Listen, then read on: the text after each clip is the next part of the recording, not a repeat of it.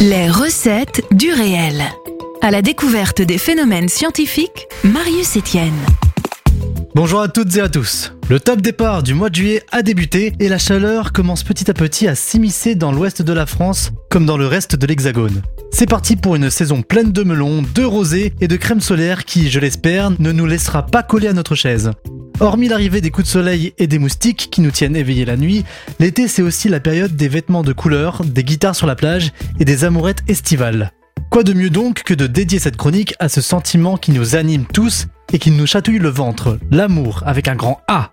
Car oui, même s'il est difficile de penser à autre chose lorsque notre cœur bat pour quelqu'un, ce sentiment reste intrigant quant à son origine scientifique. Ce qui nous a tous amenés un jour à se poser cette question. Mais comment on tombe amoureux? De quoi parle-t-on lorsqu'on évoque le mot amour?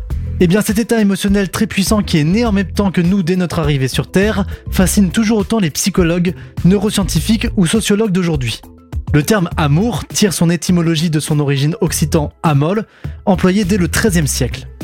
Ce concept est étudié par les philosophes depuis la Grèce antique. Ces derniers compartimentent le sentiment amoureux en quatre sentiments distincts, dont l'agapé, par exemple, qui relève de l'empathie et le don de soi, et l'éros, qui représente l'amour au sens romantique du terme.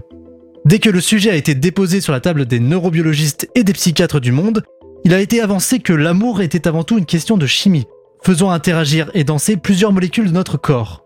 Il faut donc voir du côté de notre cerveau et de sa complexité pour comprendre tous les mécanismes qui s'y produisent, dès le premier contact visuel. Tout d'abord, lorsque notre regard se pose sur une personne qui nous plaît, ce sont en premier les hormones que produisent nos organes sexuels qui entrent en jeu. La testostérone pour les hommes et l'œstrogène pour les femmes. Leur rôle est de déclencher dans le cerveau le sentiment d'excitation et de désir. Ce qui signifie que notre première réaction amoureuse est de trouver la personne sexy.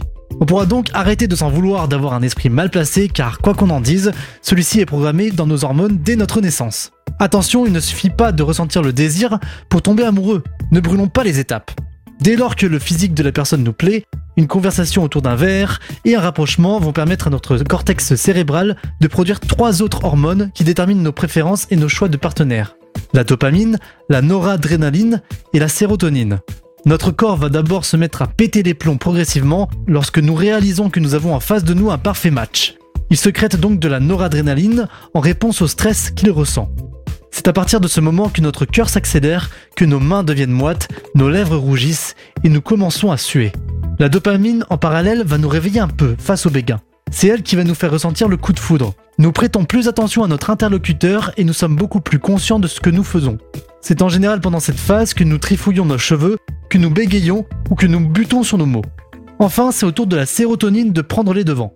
Cette molécule joue un rôle dans la régulation de nos émotions et lorsqu'elle est sujette au bouleversement émotionnel du coup de foudre, elle a tendance à provoquer des désordres tels que le stress ou de l'anxiété.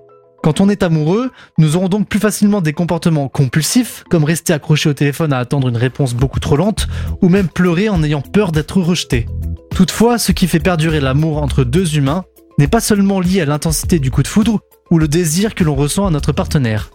C'est là qu'intervient la troisième phase du sentiment amoureux, l'attachement. Pour ce faire, le cerveau sécrète deux hormones, l'ocytocine et la vasopressine. Ces deux hormones sont impliquées dans le circuit de récompense. Elles sont libérées lors des caresses, des câlins et des pics de plaisir durant l'orgasme. L'ocytocine contribue notamment à nous détendre et ressentir un état de bien-être. Ce sentiment de béatitude nous aide à gagner confiance en nous et nous invite à renouveler l'expérience. À partir de cette étape, nous avons envie de multiplier les bisous et les câlins, encore et encore, de manière à toujours ressentir ce bien-être total. Les heures deviennent des jours, les jours des mois, les mois des années, et sans s'en rendre compte, nous nous sommes attachés à l'être aimé, et nous développons une véritable interdépendance. C'est donc ça le secret d'un amour qui dure, un magnifique équilibre hormonal qui nous motive à toujours faire plus pour l'autre.